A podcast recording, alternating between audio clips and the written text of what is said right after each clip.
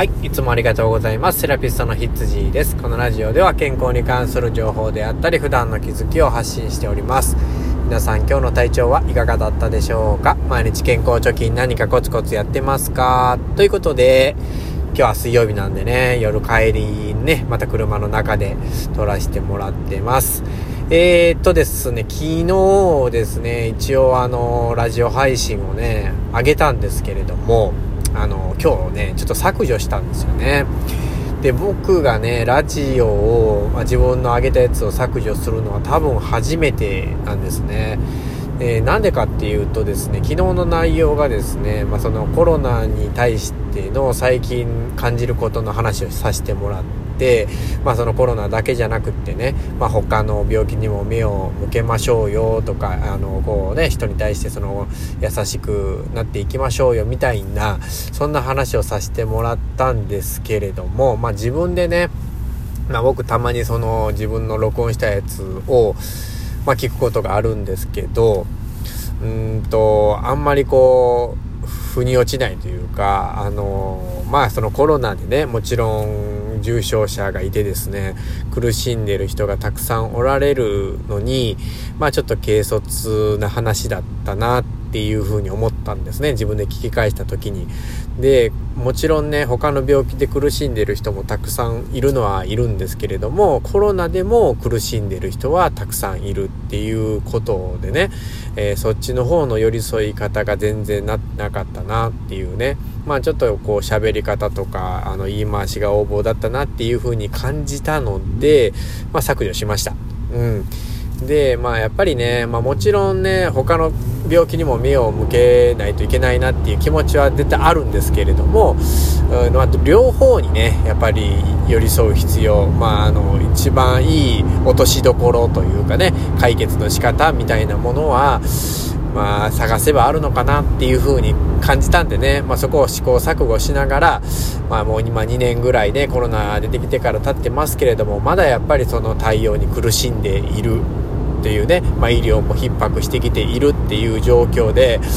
まあ、何かいい方法がないかなっていうのをねやっぱり模索していくしかないのかなっていうふうに思いましたんでね。まあその自分の意見ばっかりこうね思ってることをぶつけてでも解決にはならないのであんまりねあのいいラジオではなかったなということで削除させてもらいましたまだね、え、その辺もよくよく考えてね喋れるようになっていけたらなっていうふうに思いますねはい、じゃあ今日はですね、何の話かと言いますと、あのー、まあ、皆さんね、結構こう、スマホの話なんですけど、結構使いますよね。毎日持って、スマホをいじる時間っていうのが、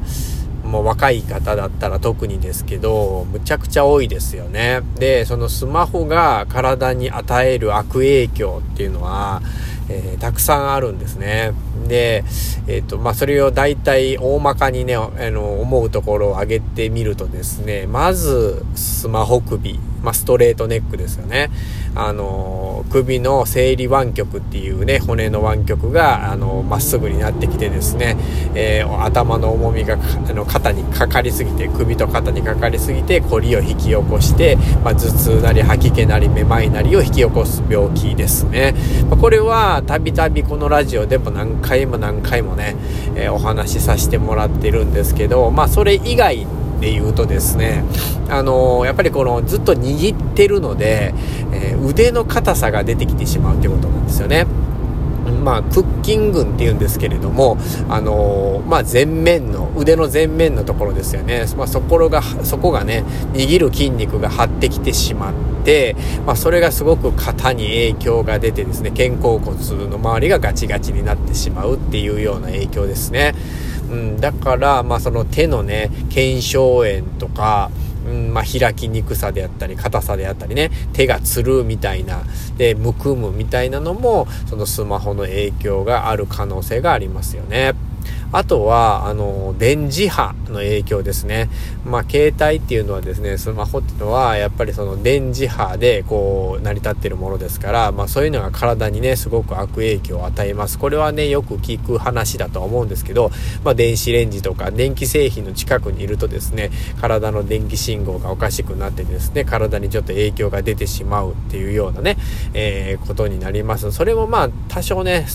少なかったら大丈夫なんですけども、ずっととね、やっぱりその電磁波を微力でも浴び続けるとですね、まあ、体の異常っていうのがね、結構起こってきます。えー、循環不全であったりとかね、まあ、体のだるさなんかは起こってきますね。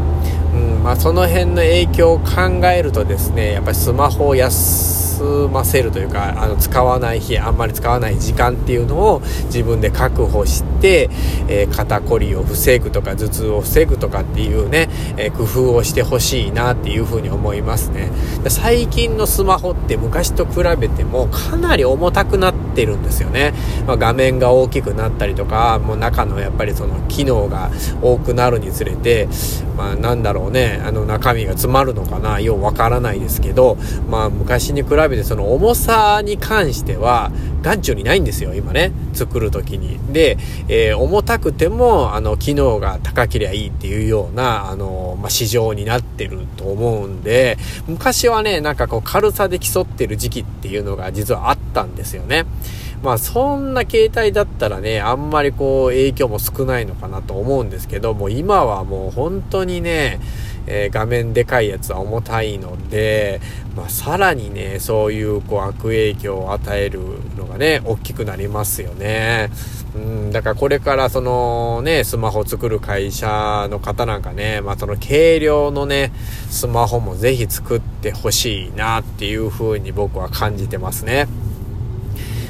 一気にやっぱりね、スマホが市場に普及してきて、やっぱりその、かなり体が悪くなった人、肩こりとか首こりの、えー、症状がバッと増えたんで、これは本当にね、その生産性なんかも考えるとすごく悪いですからね。まあ若い人これから、まあ年いってくるとすごくわかると思うんですけど、いろんなところに体に痛みが出てきたりとか、関節が悪くなったりとかすると思うので、まあ、そこはね、しっかりちょっとこう肝に銘じてというか、まあスマホの使い方を今一度ね、ちょっと考えてもらう必要があるのかなというふうに思います。今日はね、そんなことをね、ちょっとこう感じた時間がありましたので、ここでちょっと喋ってみました。えー、また次回もね、何か、えー、楽しい話とか、ためになる話を考えてね、ちょっと喋っていきたいと思いますので、どうぞよろしくお願いします。セラピストのヒッツジーでした。では、では。